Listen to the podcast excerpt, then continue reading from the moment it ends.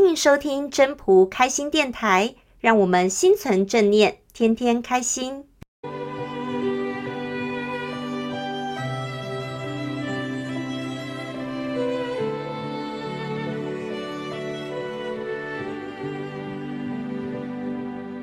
各位朋友，大家好，我是主持人 Marine。生活在这世界上，有时候你会发现，当你得到的东西越多，随之而来的烦恼也会越多。所以常常会听到有人在讲说，在社会上打滚久了，身上多了些世故，却少了些天真。因此呢，拥有一颗赤子之心是一件非常非常美好的事情。而今天，我们就来听听分享人来跟我们分享赤子之心。大家好，我是莫阿娜，今天再次和你们分享《道德经》第六十五章“古之善为道者”这一篇我的心得。我想说一下这一篇，读这一篇的时候，我浮现的是赤子之心。在我们现在的社会中，你会发现。有很多人能够见人说人话，见鬼说鬼话，做事做事的时候能够面面俱到，外表给人呢精明干练，能力过人。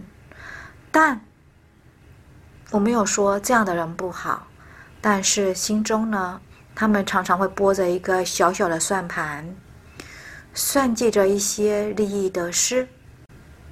这样的特质没有好与坏，但相处久了，我觉得会给人一种压迫感跟紧张感，有时候会让人觉得很虚伪，因为他是奔着利益而去的。我相信在这个世界上，有很多事情。真的是以利益为主，但是有也有很多的交往跟待人接物，并不是以利益为主的。所以我很喜欢赤子之心，因为赤子之心能够坦然以对，能够长期交往。所以呀，我们交朋友。知心的三五好友就够了，真的。但是呢，有时候还是需要一些各种各样的朋友。但是有的时候，我们能能够分得清楚，这些是属于哪一个哪一种的。比方说，我也是需要一些酒肉朋友啊。人真的很可爱哦。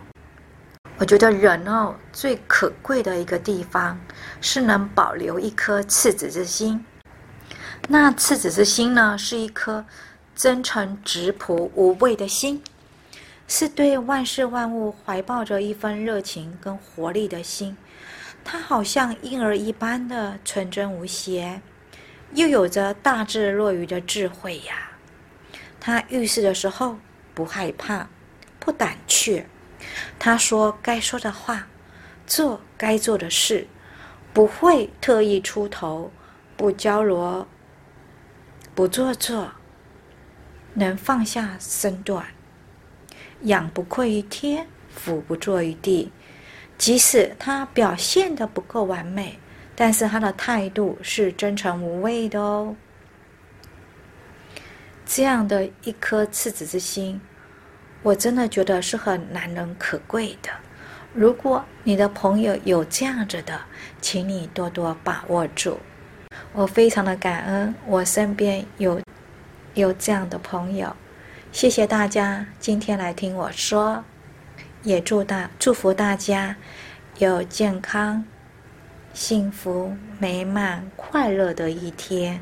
感恩，谢谢大家的收听。要是你喜欢今天的分享，请记得帮我按赞、订阅，还要打开小铃铛。如果你是在 Pocket 收听的，除了订阅跟分享之外，也别忘了给五颗星的评价哦。我们下次再见喽，拜拜。